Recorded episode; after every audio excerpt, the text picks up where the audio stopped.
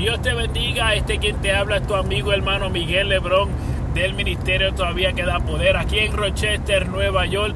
Damos gracias a Dios porque en este día solamente ha visto nieve, viento, lluvia y sol. Damos gracias a Dios. Oye, le doy gracias al Señor por usted, eh, eh, amigo que me está oyendo, hermano que me está oyendo en este momento.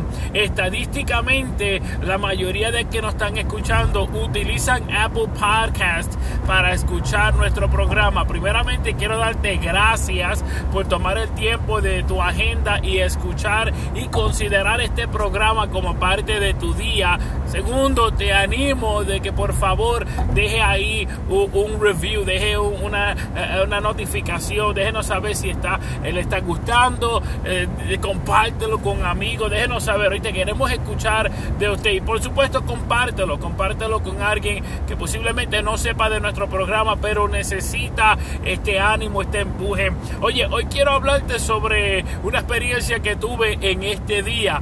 Eh, yo estaba haciendo una llamada como parte de mi trabajo secular. Yo estaba haciendo unas llamadas y, y cuando llamé a un cliente en particular, no cogieron la llamada, sino que fue directamente a su grabación. Entonces pues tuve que dejar un mensaje de voz.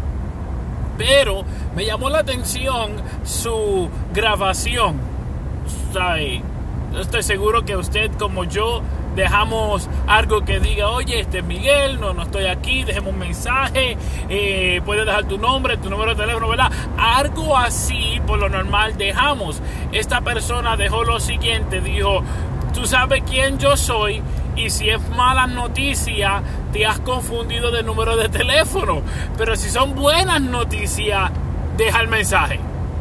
Y para mí fue gran sorpresa, pero a la misma vez me hizo meditar en la realidad de que, que muchas veces somos amantes de las buenas noticias. Somos amantes de las cosas buenas que nos pasan. ¿Y a quién no? ¿Quién no quiere experimentar felicidad, amor, cariño, eh, beneficios, gloria? ¿Quién no quiere ver todas estas cosas buenas? Seguro que sí. Pero debemos de saber de que a veces, a veces tenemos que experimentar todo lo que es la tormenta, todo lo que es lo malo o considerado malo, todas aquellas cosas que son en contra o sentimos que se levanten contra nuestra. ¿Sabe? Antes de recibir recibir tu gloria y tu victoria. David tiene que pasar por aquel Goliat, tiene que enfrentarte contra el gigante.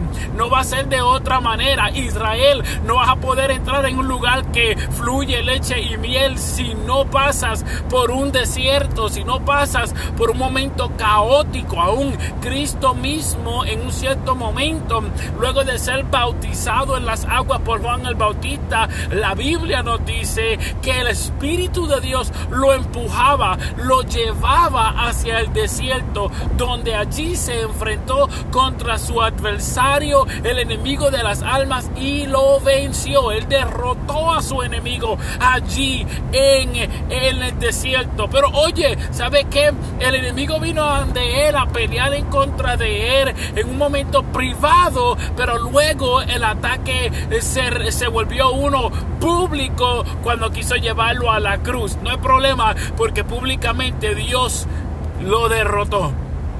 Públicamente Dios dio la victoria. Sabe, yo quiero animarle, amigo, de que sí hay momentos donde vamos a recibir malas noticias, hay momentos donde van a venir retos a nuestra vida, momentos caóticos, momentos difíciles, momentos donde sentamos que todo se va acabando, pero similar a la temperatura aquí en Rochester, donde hoy comenzó con lluvia, luego viento y luego nieve. Con todo y eso ahora mismo estoy guiando hacia mi casa, platicando con ustedes en una temperatura no muy mala, con unos cielos muy lindos. Y es que a veces, aunque somos amantes de esa noticia buena, a veces llegan las noticias malas. Y creo que ahí es donde se prueba el líder. Es ahí donde se prueba el mensajero. Es ahí donde se prueba tu carácter. Si en verdad quiere ver gloria de Dios, tiene que pasar por ese momento caótico. Tiene que escuchar algunas malas noticias para saber que hay un Dios que está contigo no importando nada.